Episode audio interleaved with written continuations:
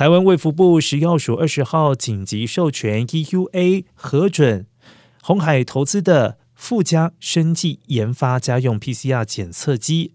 而该款仪器也是台湾首款自产的家用 PCR 检测机，将透过鼻腔裁剪。而该款仪器为家用版，未来。附加可以在一般的药局上架贩售，民众可以自行购买，在家中裁剪。